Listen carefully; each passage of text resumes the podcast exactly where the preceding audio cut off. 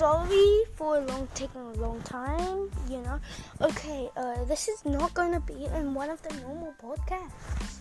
This is actually going to be a bonus mini lesson.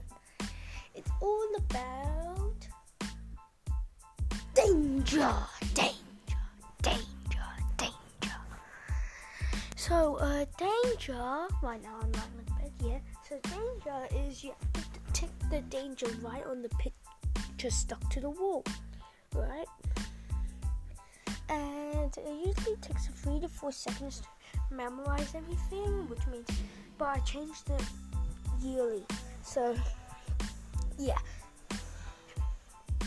If you enjoy this, go down and like. If you didn't enjoy it, go stay like that and don't like. Bye guys, and I hope you like this bonus mini.